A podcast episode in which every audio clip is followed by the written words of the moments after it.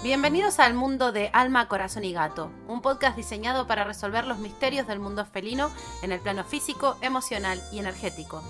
Tu instinto te habla y se comunica con tu gato, y sin embargo, la mente se interpone y no siempre nos deja escuchar. Mi nombre es Amaya Espíndola y quiero que me acompañes en este recorrido hecho para ti para que saques todo el potencial de la relación con tu gato. Buenos días, mi gente, ¿cómo están? ¿Todo bien? Espero que muy bien. Hemos vuelto al episodio quincenal porque no da la vida, hacemos lo que podemos y es lo que hay. Pero arrancó la temporada aquí en Mallorca, ya por lo menos este, ya, empezó, ya empezó las vacaciones, empezaron, bueno, vacaciones para algunos, y el calor y todo eso. Y entonces hoy eh, les traigo con Ezequiel, porque si lo extrañaban, aquí está de nuevo. Em, para hablar de vacaciones. Buenos días, Ezequiel, ¿cómo andás? Buenos días a todos, ¿cómo están? Tanto tiempo. sí. Em, las vacaciones, ¿no? ¿Qué temita? ¿Cómo, cómo hacemos esto? ¿Cómo... ¿Qué pasa con las vacaciones? Un tema muy interesante y muy problemático también a veces, ¿no? Porque estamos 12 meses esperando las vacaciones y, y quizás cuando llega ese momento no se verifica todo lo que habíamos programado sobre todo cuando nuestra familia es una familia multiespecie, porque eh, no, las ideas que nos hacemos son humanas, pero a veces no corresponden con las ideas gatunas y perrunas. Exacto, además, ¿cómo, ¿cómo saben ellos el calendario de vacacional que tenemos? Exactamente, o por ahí no es el momento adecuado para, para que ellos estén disponibles ¿no? energéticamente o de salud o de ánimo para hacer ciertas cosas. Y aquí se abre todo un panorama enorme de posibilidades eh, que a veces a la gente le cuesta abarcar, ¿no? Porque tiene como prejuicios o, o no se anima o ha tenido situaciones traumáticas en el pasado o da vueltas en círculos también, porque yo he visto muchos que no saben, pero ¿qué hago? Pero sé qué. O gente que te dice, no me he tomado vacaciones o no me he ido a ningún lado porque tengo animal, tengo un animal, cualquiera sea. Mucha gente no se va a ningún lado para no afrontar este tema. Y eso es lo peor que podemos hacer, no afrontar el problema y no disfrutar de nuestras sagradas vacaciones que todos tenemos que tener qué pasa con la energía, ¿no? Porque también al no tomarse vacaciones y encima, de alguna manera le echamos la culpa a, nuestro, a nuestro compañero de que por él no nos estamos yendo, o ella, no nos estamos yendo de vacaciones. Exactamente, hay como un resentimiento inconsciente, ¿no? Eh, que esto no tiene que existir en ninguna relación. Tenemos que hacernos cargo y tenemos que eh, promover el bienestar a veces tomando algunos riesgos, ¿no? Porque siempre uno cuando se mueve, cuando hace, toma riesgos, coge riesgos. Entonces, esto hay que tenerlo en cuenta. Tal cual, tal cual. ¿Y qué pasa? O sea, lo primero, lo primero sería, ¿no? El cambio de la rutina para el animal. Sí, esto hay que tenerlo en cuenta, ¿no? Porque no podemos pretender que de un momento para otro, por ejemplo, tenemos que viajar con nuestro perro y que de un momento para otro nuestro perro que tiene una rutina establecida, toda una serie de rituales cotidianos, bueno, de un momento a otro cambie y se adapte al 100%. Esto va a depender del sujeto, ¿no? De su pasado, de, mm, del crecimiento personal que ha tenido, en qué momento histórico se encuentra, qué edad tiene, qué sexo, ¿no? Entonces, es muy importante eh, programar qué voy a hacer, a dónde voy a ir, ¿no? Para que no nos sorprendan eh, estas cosas como por ejemplo hablábamos la otra vez en un post que publicamos con Mónica de perros que por fin consigo un lugar específico para llevarlo y el perro eh, ladra todo el día. Y ahí es la locura más absoluta, ¿no? Molestamos a los vecinos, se quejan, entramos a tener nervios, a desesperarnos porque no sabemos qué hacer y, tenemos que tener en cuenta que siempre nuestra responsabilidad es como, como con los hijos, ¿no? Tal cual. En gatos, en gatos te diría que eh, cuando se lo quieren llevar a algún sitio, ¿no? Porque hay gente que tiene su casa en el pueblo y se va a pasar bastante tiempo, ¿no? Con, y entonces se quieren llevar al gato porque, claro, dejarlo también mucho tiempo en casa, a veces, ahí hay que a veces sopesar, ¿no? ¿Qué, qué es mejor? Pero siempre les digo, hay un periodo de adaptación que les digo, mínimamente tiene que haber siete días de adaptación, con lo cual mínimo 15, vete, ¿sabes? Porque si no, no, no vale la pena. Con lo cual, eh, eso, eso le, lleva al gato decir, bueno, esto es un nuevo entorno, no sé qué, me cambian, ¿no? Que eso ya lo, lo, lo, meteremos un poquito más adelante según cada caso, pero en el perro, ¿existe un periodo de adaptación al nuevo entorno? ¿Puede ser más largo, más corto? ¿Cómo funciona? Sí, depende de cada perro. Hay, hay perros que necesitan un montón de días porque, por ejemplo, llegan a ese lugar y no comen o por ejemplo están muy excitados y quieren hacer todo junto, ¿no? Entonces están como desbordados. O por ejemplo, si llego y no programé bien los paseos y las salidas, podemos tener algún pequeño accidente, ¿no? Algún encuentro con algún perro que no le conviene a mi perro, o se pelean, o, hay un vecino eh, que es muy hostil, entonces mi perro le ladra, o entonces tenemos que programar y ver que para cada sujeto hay un periodo de adaptación. ¿Y, se puede valorar? ¿Se puede valorar antes?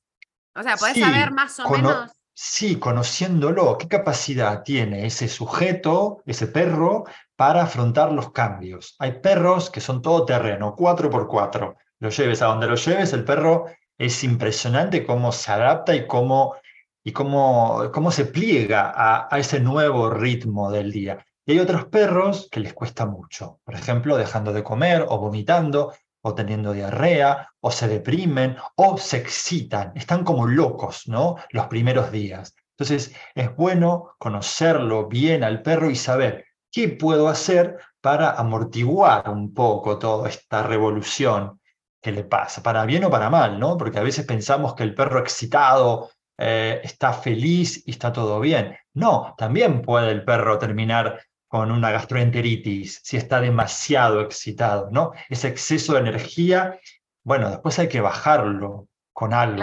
Entonces, una diarrea capaz que hace que esa energía se baje. Y después, ¿qué pasa si no conocemos el proceso? Lo terminamos llevando a una emergencia que le da cualquier cosa, que ya después no sabemos si fue lo que le dieron o lo que tenía. Sí, y ahí el desastre es Total. crónico.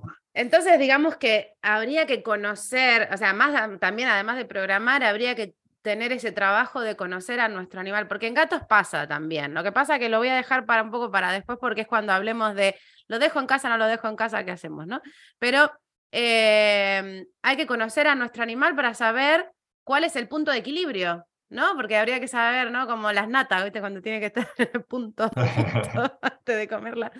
Em, pues eso, ¿no? Saber cuál es el punto de equilibrio, porque hay veces que tomamos esta, ¿no? Esta alegría, este exceso de alegría como algo positivo y también el que esté tranquilito como algo también positivo de que está tranquilito, pero puede estar pasado de rosca hacia el otro lado. De la depresión, de tristeza.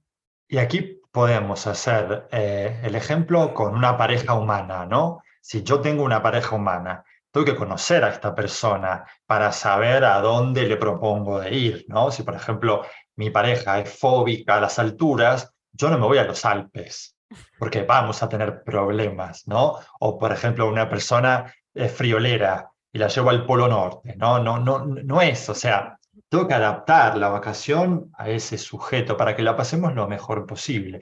Y luego hacer como un contrato, ¿no? Tampoco vamos a ir siempre al Caribe, pero podemos hacer un... Comprarle un abrigo de plumas. ¿eh? no, se puede, se puede charlar, ¿no? En humanos lo podemos decir, podemos tener esa comunicación, ¿no? Que decimos, mira, a mí me gustaría ir a conocer este lugar, ¿qué necesitas tú para que este lugar ¿no? Sea, sea bueno para ti también, una buena experiencia. En el caso del perro o del gato es un poco parecido, pero la comunicación es diferente hay un diálogo. Hay un diálogo, pero que no es con palabras, ¿no? Es con el conocimiento del otro. Y esto, que a veces suena un poco plomo, ¿no? Ay, conocer a... Esto es lo más rico que podemos recabar de la relación, porque conociendo al otro me conozco más yo mismo, ¿eh? Esto es muy importante, es el fundamento de la antropología, ni más ni menos. Conocer al otro me enriquece, porque aumenta el panorama. Aumenta y también te abre, te expande la mente a aceptar que hay otras, hay otras formas de ver el mundo, ¿no? Y que, y que nosotros tenemos que aprender a interactuar con esto. Y a su vez también, el, encima, nuestro animal que vive con nosotros, pues eh, nos hace de reflejo de muchas cosas, de muchas actitudes que son inconscientes. Entonces, no solo es que esto me enriquece, sino que además me enriquece por el lado de que también me hace de espejo y que puedo trabajar, que a veces no lo voy a querer ver, ¿eh? Esto está, está claro, que no siempre queremos verlo todo, pero nos va a cada, cada desafío que tengamos con nuestros animales nos va a mostrar una parte nuestra. Y eso es súper, súper bonito si lo aceptas y lo trabajas. Exactamente. Mucha gente que ha empezado este trabajo de conocer a su perro y de saber a dónde ir de vacaciones, ha cambiado completamente su, su forma de ver las vacaciones. Por ejemplo, gente que por costumbre, convicción, cultura, iba siempre a lugares donde hay mucha gente, ¿no? Y luego adoptan un perro y ese perro es asocial, no puede estar con la gente y tienen que por fuerza irse a un lugar eh, donde no hay nadie, ¿no? Ninguna persona. Por ejemplo, en medio del campo o un lugar muy alejado, no una ciudad. Y a partir de esa experiencia, nunca más han regresado a la ciudad porque dicen, yo esto nunca lo había experimentado. Y es alucinante estar en silencio, no tener que hacer cola para ir a comer, me las arreglo con un sándwich eh, o una fruta, ¿no? Y cambia completamente la percepción. Sí. Nuestra percepción está hecha de muchas cosas, ¿no? Sobre todo de una parte cultural una parte de convicción. Voy ahí porque mi familia fue y estoy acostumbrado, o tengo la casa, o, o así voy al mismo bar, o me encuentro con el mismo amigo. Y eso no está tan bueno. No. Hay que cambiar. Hay que mutar. De vez en cuando, de vez en cuando y, así hasta por sorpresa, pero además es otra de las cosas que tiene estos lugares más silenciosos, que, ¿no? que hay un momento también en nuestra vida para todo eso, pero hay veces que si vamos, pensamos que si vamos a ir a ese lugar más silencioso y más tranquilo, me voy a aburrir. Automáticamente estás pensando que te vas a aburrir. Y la única razón por la cual tú cambias esta, este juicio que hay interno es porque tienes un perro y sabes que vas acompañado. Entonces ya sabes que el aburrimiento no va a estar. Pero es, es increíble cómo anticipamos absolutamente todos los pensamientos. O sea, anticipamos que la vamos a pasar bien, que la vamos a pasar mal, que la vamos a... Entonces, en el momento que tienes a tu animal ahí, te tienes que meter en el presente y ya te olvidas de lo que va a pasar, porque lo que va a pasar es perfecto, sea como sea, va a ser perfecto. Con lo cual, si vas con esta idea, vas en el presente y vas, con, vas a ver realmente a quién tienes a tu lado, sea perro, sea gato, porque hay gatos que terminan viajando con sus, eh, con sus tutores y es fantástico también, pero son menos. Sí, y la idea de perfección, creo que te refieres a que quizás las cosas no salgan como uno quiere que salgan, pero son perfectas porque nos permiten, nos van a permitir trabajar algo que nos faltaba trabajar, que no habíamos completado en la vida, y eso hace que sea perfecto. Sí, siempre, siempre todo lo que ocurre tiene que ocurrir por algo, o sea, a veces las causas no son fáciles de ver, ni son fáciles de trabajar, nadie dice, pero yo siempre pienso que cuando uno pasa por estos caminos es para salir enriquecido de algo, ¿no? Y, son durísimos, ¿eh? Nadie está hablando aquí de filosofía barata, esto es una cosa que hay que trabajarlo y es muy duro. Pero tener a, tu animal ahí y querer conocerle, tener la intención de conocerle, te va a abrir ese camino y vas a poder disfrutar de cosas que en un momento seguramente tenías un prejuicio, ¿no? Una anticipación a algo de esto. Sí, y que, llegan en momentos como claves. Yo me acuerdo que cuando adopté un perro en Eslovenia, eh, estaba muy centrado en mí, ¿no? En mis necesidades, en mi carrera, en un montón de cosas que giraban exclusivamente en mí. Y adopté un perro que, que era muy complicado porque me pidieron, por favor, que me lo lleve de las perreras porque se iba a morir ahí.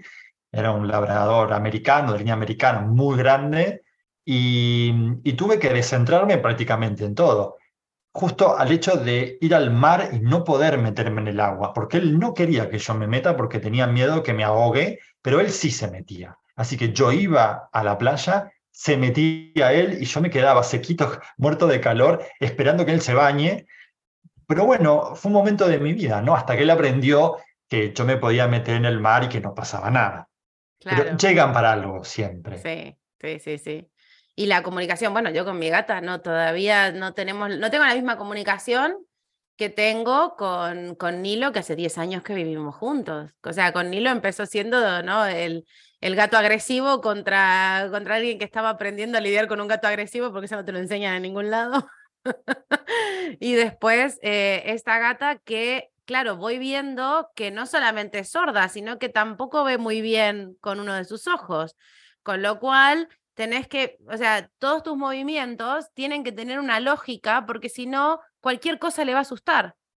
Entonces, claro, imagínate una persona tan intensa como yo, con una gata, que cualquier movimiento, incluso el querer acariciarla, el querer quererla, ¿no? Puede resultarle algo eh, aterrorizante.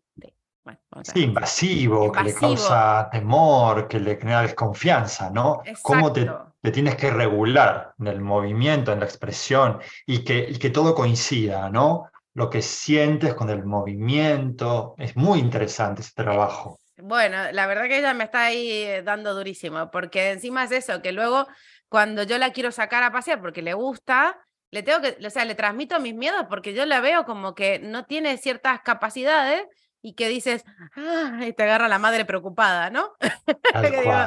Entonces, esas cosas lo que muestran, ¿no? Son, son tus miedos, son tus cosas, em, y que y que, bueno, es verdad que hay que poner un punto de confianza, pero no es nada fácil. O sea, yo todavía no, lo puedo hacer. O sea, acá que no estamos hablando de cosas de que, ah, no, esto es A, B o C y lo solucionas así. No, no, no, es tan sencillo, ¿no?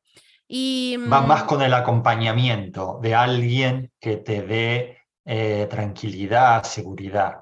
Por eso, cuando tenemos estos problemas, está bueno, está, está genial que alguien que no está tan comprometido a nivel de la relación con ella nos acompañe, ¿no? Para que haya otra tercera, tercer sujeto que un poco afloja esto, ¿no? Que es muy fácil, es muy fácil ser el, porque a mí me encanta acompañar a otras personas, es muy fácil, es súper fácil. Ahora cuando te toca a vos...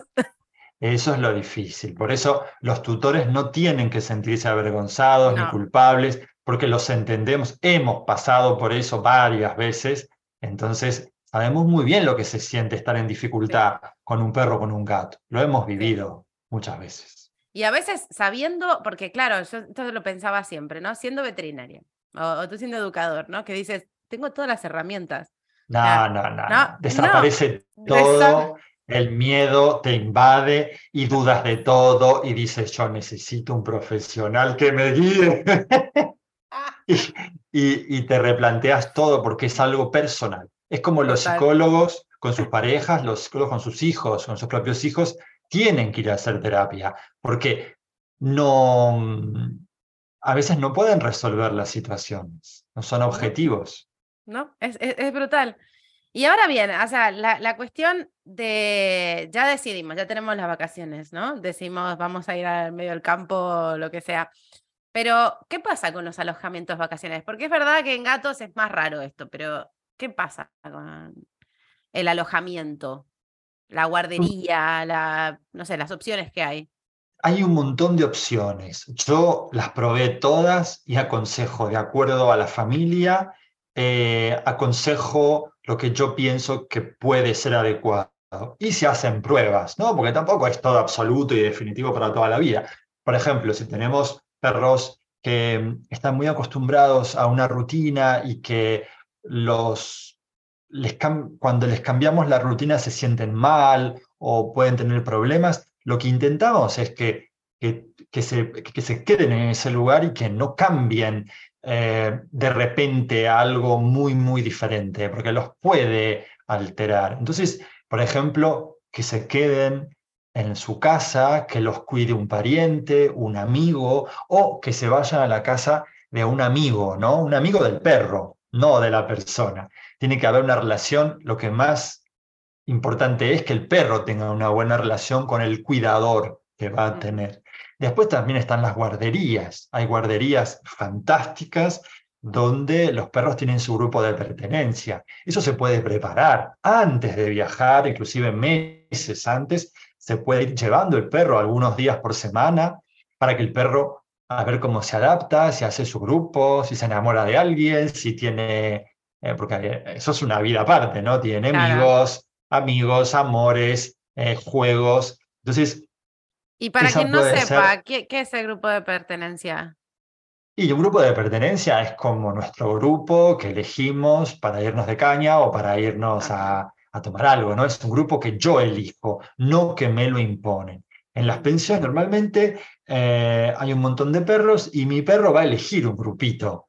Y a veces esos son grupos de los más disparatados del mundo, ¿no? Mi perro es un salchicha y se va con los pitbull y está fantástico, ¿no?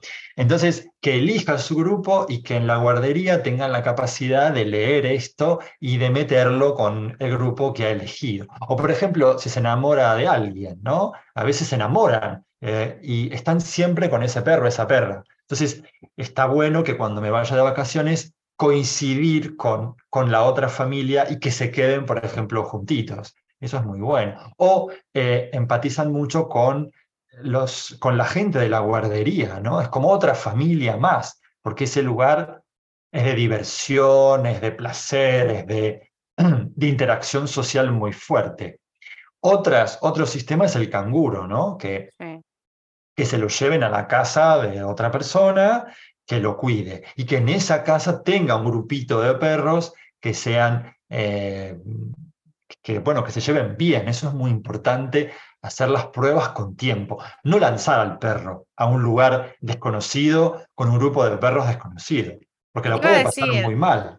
En una guardería, porque claro, yo, si, si, tenés un amigo que tiene perros y bueno, lo, vas, vas creando también para paseos, supongo, te vas conectando con tus amigos, salís a pasear y cuando te vas de vacaciones te lo pueden cuidar. Ese sería como el más fácil, ¿no? Como una opción fácil si, si tienes este grupo, pero una guardería tendrías que dejarlo ¿no? Regularmente, aunque no te vayas a ningún lado. ¿O cómo haces para que genere esta relación? Se puede hacer, por ejemplo, una vez por semana, eh, mediodía, que algún día duerma. ahí eso depende de cada perro. Hay perros que, que los llevamos a la guardería y se lanzan de cabeza y cuando los vamos a buscar no quieren regresar con nosotros, se quieren quedar ahí porque la fiesta está ahí. Y otros perros como los niños pequeños cuando van al jardín de infantes, que necesitan toda una historia larga para que se anime a bajarse del coche y se quede y coma y beba y juegue, ¿no? Depende de cada perro. Entonces es muy importante contactar con una guardería, con personas que tengan esta sensibilidad y que no lo traten a las patadas y digan, ah, quédate o... No, que tengan esa sensibilidad y que sepan del tema. Porque eh. Podemos, si hacemos las cosas mal, podemos causar un trauma inclusive. ¿eh? Claro. Bueno, en gatos se dice que hay como, como la teoría de, hay puntos de seguridad, que es el entorno, los otros gatos que haya y la relación con su tutor. Son como los tres puntos de seguridad. No generan tanto este grupo de pertenencia en tan poco tiempo, ni tampoco hacer pruebas en guardería sería algo muy recomendable en gatos, la verdad que no.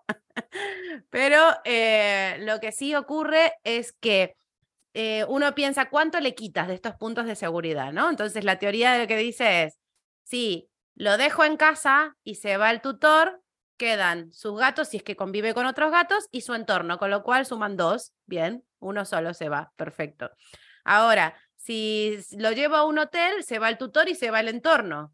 Y si bebía con otros gatos, se van los tres, con lo cual es riesgoso no tiene ningún punto de seguridad. Y si me lo llevo de viaje, se queda el tutor, pero se va al entorno y depende porque si vivía con otros animales y no me llevé a todos, pierdo dos. Entonces, claro, uno dice que pierda la menor cantidad de cosas o a la que menos esté eh, arraigado. ¿no? Entonces hay gatos que su territorio es sumamente importante y es más importante que todo lo demás. Con lo cual, ese animal mejor que se quede en casa que alguien lo vaya a cuidar y listo. Hay otros gatos que su tutor es lo más importante. Y esto pasa mucho a veces con ciertos gatos de raza. Lo he visto mucho, por ejemplo, con gatos bengalís, que además encima les encanta salir y, relacionarse. Y los gatos de raza en general han sido seleccionados de alguna manera para que tengan una relación muy especial con el tutor. Yo lo, noto también con mi Maine Coon, que es completamente diferente la relación que ella busca conmigo que la que busca un gato adoptado de la calle. ¿sí? Entonces, se nota que ahí, hubo un toquecito humano en algún punto. Entonces, yo creo que ella, o sea, ella, por ejemplo, tiene más ansiedad por separación, que eso es algo que no, no he visto jamás eh, en gatos de la calle, rara, rara vez lo he visto. Em, y yo veo que ella sí lo tiene, ella necesita que yo esté en donde esté. Entonces, ella sería candidata para viajar conmigo, porque el entorno un poco le da igual. Encima que es sorda, le da igual que haya otros gatos, sí, se puede poner nerviosa un poco, pero eh, este, este tipo de gatos pues podría viajar perfectamente. Sin embargo, a Nilo no lo saques de su entorno porque tiene que estar todo sumamente controlado y, pensado y, analizado previamente, ¿no? Eh, entonces, cuando uno quiere elegir cuál es la opción, o sea, hay buenos hoteles para gatos, hay que decirlo, e incluso ahora en Madrid he visto hay uno que, que, que ya pone también está neveras para, para los que comen barf, con lo cual me parece fantástico. Em, hay, otros, hay otros que, bueno, no, pero se puede llevar comida húmeda. Eh, hay otros que, eso, que tienen un ambiente como unos espacios muy amplios.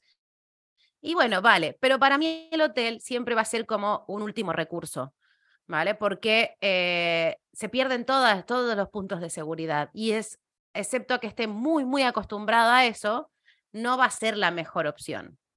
Ahora, si yo me lo llevo acá, me lo llevo al campo porque voy a pasarme todo el verano en la casa de los abuelos, en el pueblo de no sé qué, pues ahí yo me lo puedo plantear porque me voy a ir mucho tiempo, ¿no? Y esa conexión con el tutor es importante, ¿vale? Entonces ahí me lo puedo plantear. Mínimamente tienen que pasar 15 días. Si es un viaje de menos de 15 días, ni te molestes porque para ellos es todo un proceso de adaptación. A eso hay que sumarle que van en coche o vas en tren o lo que sea, tiene que compensar. Si no, déjalo en casa, que hay excelentes kitty sitters, ¿no? O cat sitters, o como quieras llamarlos, que te cuidan en tu casa al animal. Y van y juegan y todo eso. ¿Qué es lo que yo hago? Por ejemplo, yo uso, yo uso cat sitters. Entonces, si me voy, vienen dos veces al día porque comen dieta bar y tal. Lo que me lleva a la siguiente cosa, que no sé si en perros es igual. Hay gente que cree todavía que puede dejar al gato el fin de semana entero y que no lo vaya a ver nadie con la comida. Claro, primero para eso tenés que dar una comida que sabemos aquí que no estamos muy de acuerdo con eso. media muerta, una comida media, muerta. Una comida muerta, ultra procesada y llena de carbohidratos. Basura. Genial. Azúcar para dejarle solo, fantástico. Fantástico. o sea no. Entonces, dejarles tres días, no solo es eso, es dejarle tres días con esa comida, con el arenero asqueroso, porque nadie agrega areneros para hacer esto. O sea, yo agregaría por lo menos uno por día, para que si vas a hacerlo así. Y la otra es que nadie está pensando en el punto emocional de este animal, que de repente, sin ningún previo aviso de nada ni de rutina, pues si tú me dices, no, viajo eh, el fin de semana o dos días a la semana porque trabajo en otro lado. vale, si esto es una, si es una rutina, vale, lo puedes hacer, puedes poner, hay mejores piensos y estas cosas, ¿te dan cuenta? Y, eh, y se puede hacer si lo haces de forma regular. Pero irte un, un viaje y decir, ay, lo dejo tres días porque me dijeron que el gato puede estar solo, no. Que el gato parezca un ser más independiente no quiere decir que lo sea se relacionan diferente y que no entendamos cómo nos relacionamos con los gatos no quiere decir que por eso me quiere menos o me quiere más, porque es algo que a mí me pone muy nerviosa que busquemos cuánto nos quiere un animal. Sí, una pregunta que está siempre nos las hacen, ¿no? ¿Crees que mi perro y esto no no no hay que. Los animales aman incondicionalmente y los que no sabemos amar incondicionalmente somos nosotros.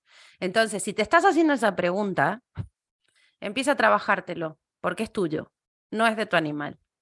¿Vale? Y entonces, lo que ellos necesitan es que diariamente alguien les atienda. O sea, y si es dos veces al día, incluso mejor. Porque bueno, esto también depende de la dieta que lleven.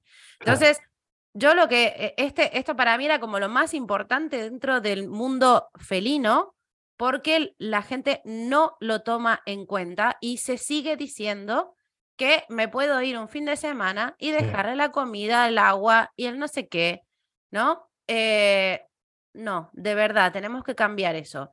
Si lo vas a hacer por regularidad, tiene que haber un arenero por día casi. Asegúrate de eso, por lo menos, porque genera muchísimo estrés tener que ir a ese arenero sucio, tener que comer esa comida que está ahí seca, que encima horrorosa, que esté ahí expuesta al aire, porque además dejan unos cuencos así, ¿no? Como de perro. Claro, por las dudas. Sí, por las dudas no sé de qué, porque se enrancia todo. Claro. Eh, y el agua, que es lo mismo, el agua hay que cambiarla a diario. Y alguien tiene, con alguien tiene que interaccionar ese animal. Tú no te imaginas la cantidad de cosas que hemos visto como kitty sitters. Pero antes de meterme eh, en, ese, en ese lugar, vamos a, mm, a ver qué pasa, qué, qué condiciones o qué, eh, más que condiciones, qué tendríamos que hacer para viajar con el animal. Por ejemplo, con un perro. Si yo digo, bueno, me voy a ir con él, voy a viajar no sé, en avión es más complicado, supongo, a menos que tengas un perrito pequeño, que será como gato.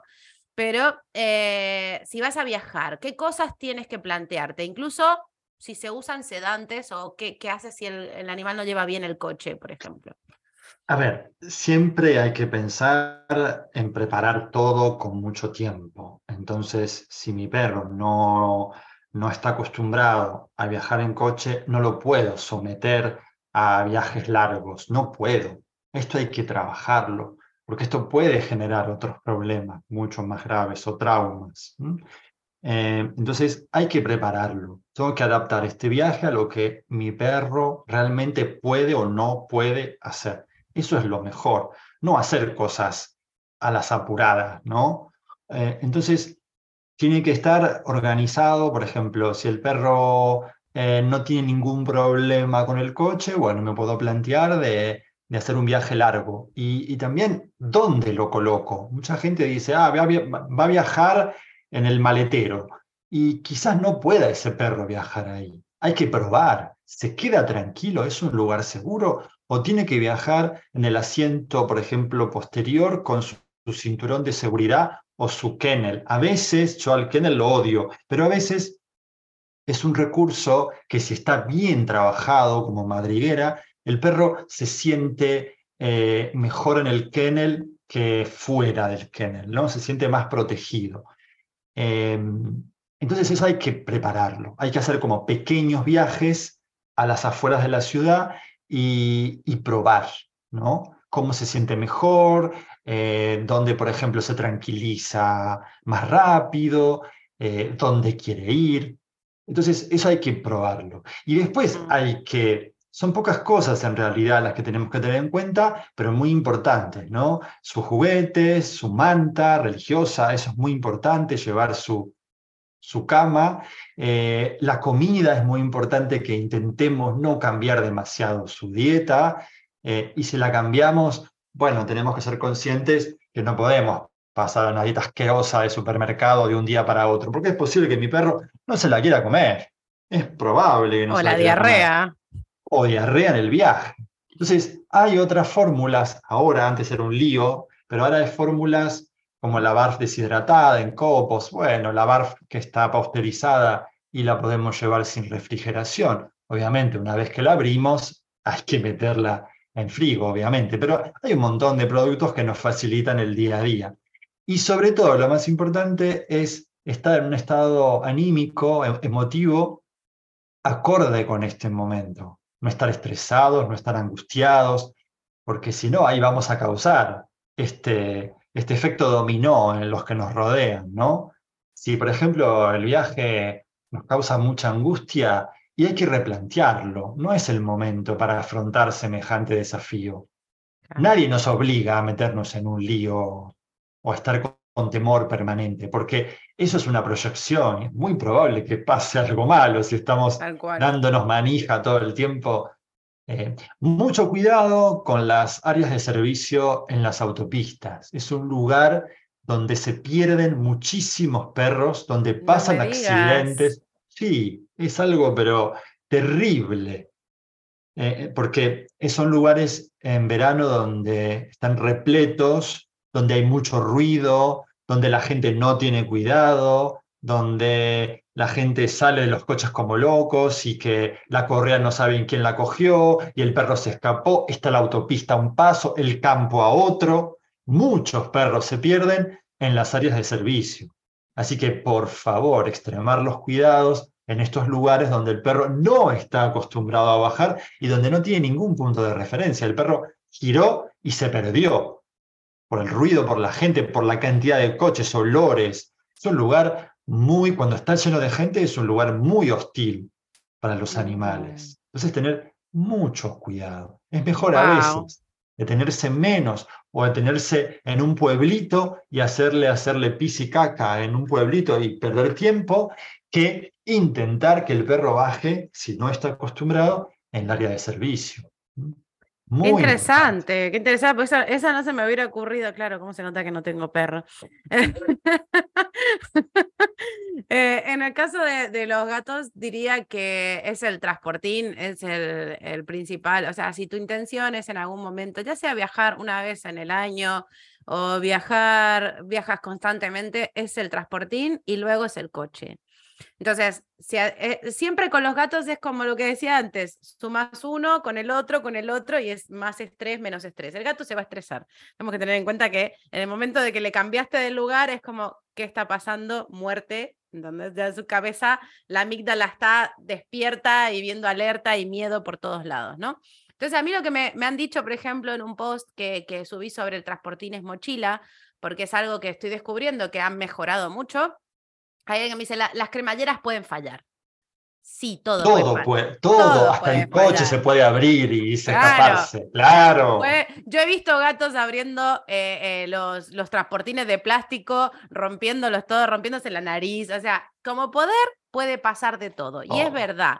Ahora bien, primero, no compres un transportín en el chino, ¿vale? Exactamente. Que cierre bien, que los enganches sean buenos. Hay uno que tiene unos enganches súper buenos. Y ya si tienes un, un demonio de Tasmania ahí adentro, pues lo que puedes hacer, hay unos que vienen con tornillos. O sea que ya. Eh, sentido común para estas ah, cosas. Sentido común, por favor. Exactamente. Pero he descubierto, a raíz de tener que viajar con, en avión con mis gatos y la mochila y todo esto, he descubierto que hay mochilas que están fantásticas y que eh, tienen buenos cierres, que es verdad, hay que hacer una inversión un poco más grande de lo que podría, querrías hacer en un transportín normal. Tienen muy buen soporte, se saca todo para lavar. Eh, fantástico. Igual yo siempre pongo protectores porque no quiero después andar limpiando todo ese transportín. Pero el, eh, la, la cuestión con la mochila es que yo no los metí de un día para el otro en un transportín de plástico, otro día en otro de mochila, sino que jugamos a que nos metemos en un transportín, te cierro la puerta. También jugamos a que, ay, llegó una caja nueva, te cierro las pestañas de la caja y ay, te abro la caja. Entonces, ya les voy acostumbrando a la idea de te cierro, te abro, te abro, te cierro. Y entonces el gato se acostumbra a que no pasa nada, a que los refugios, ahora mismo tengo ahí una, en el sofá una eh, una caja de estas de Ikea también que la tapo con una manta, la vuelvo a abrir. Y entonces la idea de estar encerrado y estar abierto, que, que sea siempre flexible, hace que el gato luego el transportín no lo lleve tan mal. Y si el gato va tranquilo en el transportín, cualquier cremallera aguanta. ¿No? Porque al fin y al cabo no se va a quedar tranquilo. Entonces, eh, es una cuestión de adaptarlo desde pequeño. Claro, si aprendes de pequeño, mejor. Pero es verdad también que a veces empiezas de pequeño, tienen una mala experiencia y es como te quieres volver a empezar. Entonces, a veces no es todo solución el gatito pequeño, ¿vale? A veces es eh, simplemente la práctica de usar el transportín adecuadamente. Y después lo mismo que decís vos con el respecto al coche vamos a hacer, hacemos viajes cortos, vemos cómo lo lleva. ¿Va? Ah, va bien, bueno, podemos plantearnos esto y hacerlo más largo. O podemos hacer un viaje en tren. El tren también, a veces donde te dicen de dónde puedes llevar el animal, es, un animal, es muy incómodo. Entonces, muy bonito el tren, pero si son cinco horas en tren y tal, tenemos que hacer como está, ¿no? Eh, eh, sopesar cuál es eh, la mejor opción para nuestro gato en ese momento. Y para la siguiente vacación puedo practicar qué cosas puedo mejorar, porque en algún momento por ahí la única opción que tengo es un tren. O la única opción que tengo es un avión, como venir a Mallorca. O el ferry. ¿no? Entonces, tengo que ir imaginándome un poco estos escenarios y ver de qué manera puedo ayudarle. Luego hay otras cosas como las plantas o yo no uso sedantes en absoluto y voy a dejar algo muy claro sobre las medicaciones. Ahora hay mejores, pero en su momento se usaba la acepromacina que lo que hace es que el animal no se pueda mover, pero el miedo lo sigue sintiendo. Con lo cual es traumático, es horrible, es una tortura. O sea que todo ese tipo de cosas calmantes, eh, evitémoslos en lo posible. Eh, hay cosas naturales que se pueden usar en todo caso. Y hay veces que es entrenarlos. No, no se trata de, eh, de, ah, lo drogo y llega a casa y ya está. Para así no molesta a otros. O sea, si uno tiene que escuchar a los niños llorar, que otra persona tenga que escuchar al gato maullar o al perro ladrar. Yo siempre digo esto, ¿no? Sí, siempre pensar en tutelarlos, ¿no? Ellos están bajo nuestra responsabilidad, entonces hay que pensar en tutelarlos. Yo recuerdo una vez que viajé en un barco y me obligaban a ponerlo en, unos caniles que había en la, en la parte de arriba al lado de los motores. Entonces yo fui a ver ese lugar y dije, no. Y ya el barco había zarpado. Entonces eh, vino ahí los marineros que se encargan de esto y les dije, yo me voy a mi camarote con mi perro, que venga el capitán a buscarme, porque no lo voy a meter ahí. Entonces, eh, bueno, regresando al camarote con el perro, me cruzo con, no era el capitán, pero era otro importante, que ya le habían alcahueteado esto, le han dicho, y me dice, ¿usted es el del perro? Y le dije, sí, ¿usted metería a su perro ahí? Y el tipo me dijo, no. Ok, entonces no pida a la gente que meta a su propio perro ahí. Es una barbaridad, está al lado de las turbinas. Yo lo meto en mi camarote. Si hay que pagar la limpieza o hay que hacer algo, lo pagaré, pero ahí no puede estar. Y me dijo, vaya, vaya tranquilo, no se haga problema. Esto también hay que tenerlo en cuenta, hay que tutelar, porque a veces uno, por no hacer lío, eh, mm. hace que el perro o el gato tenga un trauma de por vida. Estos son nuestros hijos. Sí, hay que protegerlos. Efectivamente. Y por último, como para cerrar el tema de hoy, el tema del tratamiento médico, porque ¿qué pasa si yo tengo un gato o un perro con tratamiento médico? Em, ¿Qué hacemos? ¿no? Porque son crónicos, ¿qué hago? No me tomo vacaciones nunca más, lo dejo en el veterinario. no. Bueno, eso, eso, yo quería, trabajé en clínicas y Desgraciadamente, en algunos, no en todos, obviamente, no podemos generalizar, a veces tienen un servicio de guardería, entre comillas, en la misma sección de internación. Eso es como un campo de concentración. Un, gato que no está enfermo, un perro que no está enfermo, no puede estar ahí. Tiene que estar el menor tiempo posible. Es un lugar que, que aniquila al animal. Para salvar vida tiene que estar. Exactamente, es una emergencia. Yo tenía un veterinario en Argentina que cuando mis perros estaban mal, la internación era en mi domicilio. Y él venía o me mandaba gente dos o tres veces por día para que les den la medicación, los revisen, los curen, ¿no? Pero yo nunca interné un perro mío en la parte de internación de su clínica, porque él me decía, va a estar mejor en tu casa, Ezequiel. Porque yo no tengo todo el tiempo o la posibilidad que tienes tú de estar ahí con él o con ella, observándolo, viéndolo. Y el perro se va a curar más fácil en tu casa que aquí. Entonces hacíamos la internación a domicilio. ¿Es más cara? Sí. ¿Es más complicado para ahora? Sí. ¿Se recuperaban más rápido? Sí. ¿Estaban felices? Todos los veterinarios que hay sin trabajo. claro. Se podría hacer mucho de eso. No, pero bueno, es verdad que a veces también necesitan un control más eh, exhaustivo y sí, pero es verdad que yo también eh, cuando trabajaba en Argentina he atendido varias internaciones. Mucho se podría hacer a domicilio. Sí sí, sí sí, Y la gente a veces esto cuando lo cuentas ni se lo imagina que es posible. No. Eh, y, en Argentina muchas veces es porque tampoco hay espacio en las clínicas de algunos. Sí, son pequeñas, son mm. incómodas, no están bien equipadas, entonces el sentido común indica que están mejor en casa con sus tutores y con una visita una o dos o tres por día del veterinario. A veces hacen tres, porque son, son procesos muy complicados, tienen que ir a medicar, tienen que ir a ver la herida. ¿no? Claro.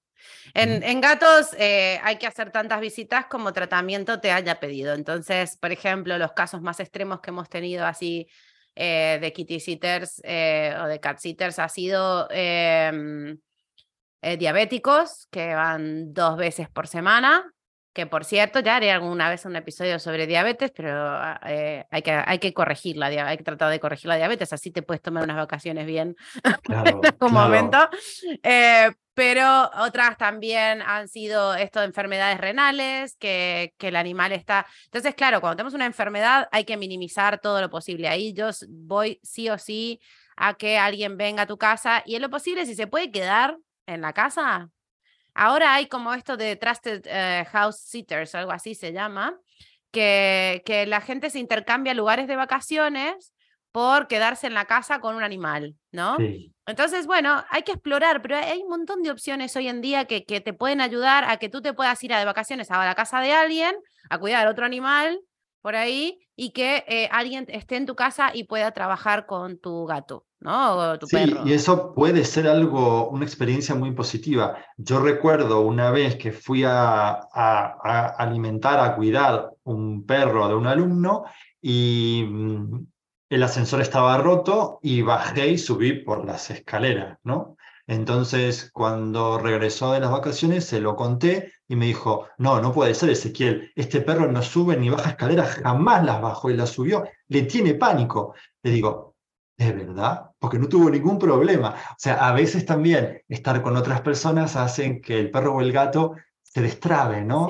de, ciertas cosas y que nos muestre como otra parte, ¿no? Es verdad esa, ¿eh? esa es muy buena, sí, sí, sí.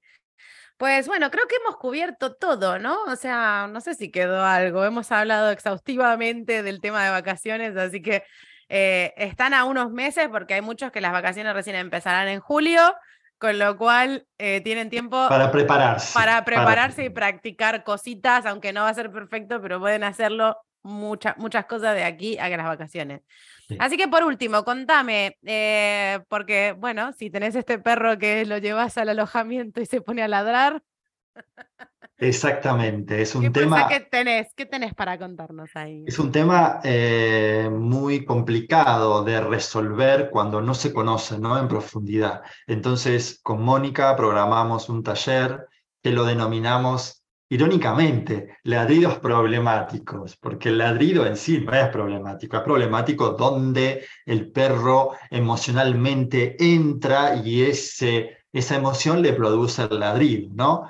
Es como un síntoma simplemente el ladrido de algo que está pasando. Entonces, eh, ideamos este taller de tres horas, una formación muy concreta, muy real, con casos reales, con información eh, que puede dar una perspectiva a 360 grados, porque hablamos de razas, de tamaño, de situaciones puntuales donde el perro ladra y molesta, y qué hacer para que ese perro se sienta mejor y no ladre tanto o no ladre. Y también vamos a ver algo que no, que no, se, que no se ve normalmente, que es en dónde mi perro puede ladrar tranquilamente y qué mm. tipo de ladrido y qué tipo de situación va a ayudarlo emotivamente. Esto no se habla nunca. el ladrido siempre es una molestia, hay que anularlo, hay que castigarlo. Pero hay una parte del ladrido ancestral atávica ¿no? que nos ayudó a evolucionar como seres humanos y nos permitió establecernos en poblados gracias al ladrido, ni más ni menos, que ahora no podemos abandonar que tenemos que sacarle el jugo a esa parte de la vocalización. Vamos a hablar también de gruñido, bueno, de otras vocalizaciones que también pueden crear confusión y desembocar en un problema de comportamiento, en una denuncia de un vecino, en una molestia familiar, en un divorcio. Y vamos a, a poner un moño con una experiencia cognitiva ¿no? que nos va a retrotraer a nuestra relación ancestral con el lobo. Esperemos que nos salga bien porque no es nada fácil, ¿no? que va a estar al inicio del taller, eh, sobre todo para los presenciales en Madrid. Y vamos a ver qué sentíamos en esa época, por qué le dimos tanta importancia al ladrido y por qué ahora sentimos todo lo contrario. Entonces es una forma de destrabar y de recordar por qué le dimos importancia y por qué criamos eh, tantos millones de perros ladradores, por así decirlo, ¿no? Y ahora los queremos silenciar. Qué interesante, la verdad que lo llevaste a, otro nivel el tema del taller. De cuando me comentaste que ibas a hacer el taller de ladrido a esto. Es que cada día le vamos sumando información y cosas Claro, porque son como talleres vivos, ¿no? No es que teníamos la diapositiva hecha en agosto del año pasado, las estamos elaborando. Y también cuando se escriben, llenan una ficha y nos cuentan lo que están viviendo con respecto al tema, y eso también condiciona la elaboración del taller. Qué bueno, qué bueno. Y es un taller vivo. ¿Y cuándo, cuándo es? Es dentro de 15 días, el 22 de abril, de este año. Eh, es presencial y online, eh, presencial en Madrid, eh, de 10 de la mañana a 13. Y pueden encontrar en toda la información, escribirse en la página del método Sentai, en la pestaña Taller Ladrido. Muy simple. hay diferentes formas de pago, cinco formas de pago diferentes, también pensando en Latinoamérica. Teníamos una porción muy grande de gente que nos sigue que no se podía escribir se quedaban afuera de todas las formaciones del método Sentai y ahora nos hemos concentrado también en ellos y tienen formas de pago latinoamericanas, ¿no? Para que no paguen de más, porque el problema era que pagaban tres veces más los cursos y eso no es algo que podíamos seguir permitiendo. Claro. Qué bueno, la verdad que qué, bueno, suena, suena muy interesante. porque además estaba pensando, estaba pensando en esto en el bufido del gato, ¿no? Porque en realidad el bufido del gato siempre tiene la connotación negativa, pero en realidad no es, es una forma de comunicar. Eh, y, hay, que, hay que entender esto, ¿no? que no es una cuestión de, ay, me ha bufado, ay, que me ofendo, ¿no? Eh, entonces, cuando, cuando decías esto de que el ladrido también tiene su, su base, ¿no? atávica, también en, el gato, eh, esta comunicación es fundamental para ellos. Es una forma de poner límites, es una forma de comunicarse con el gato que tienen enfrente. Eh, además, el gato jamás, o sea, va a intentar evitar por todos los medios posibles entrar en un conflicto. Con lo cual tiene una, una, riqueza de comunicación para entrar en ese conflicto que yo la escucho todos los días en el, en el, en el coso que tengo acá al lado, lleno de, de gatos que se escucha o sea, es, un idioma entero, ¿eh? o sea que realmente puedes estar ahí todo el día. Es fantástico. Entonces, eh, es muy interesante el, tema, el tema de entender el ladrido y dejar de pensar siempre como algo molesto, como que es algo molesto.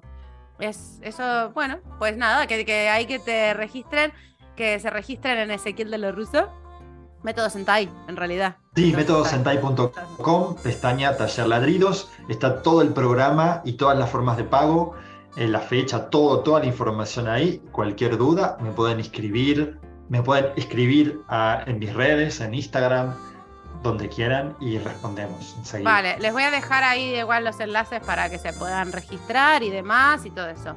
Y que sepan que siempre que tengan algún problema con las vacaciones, no las sepan eh, organizar, eso u otra cosa, aquí la familia multiespecie la tratamos con mucho cariño entre Ezequiel y yo.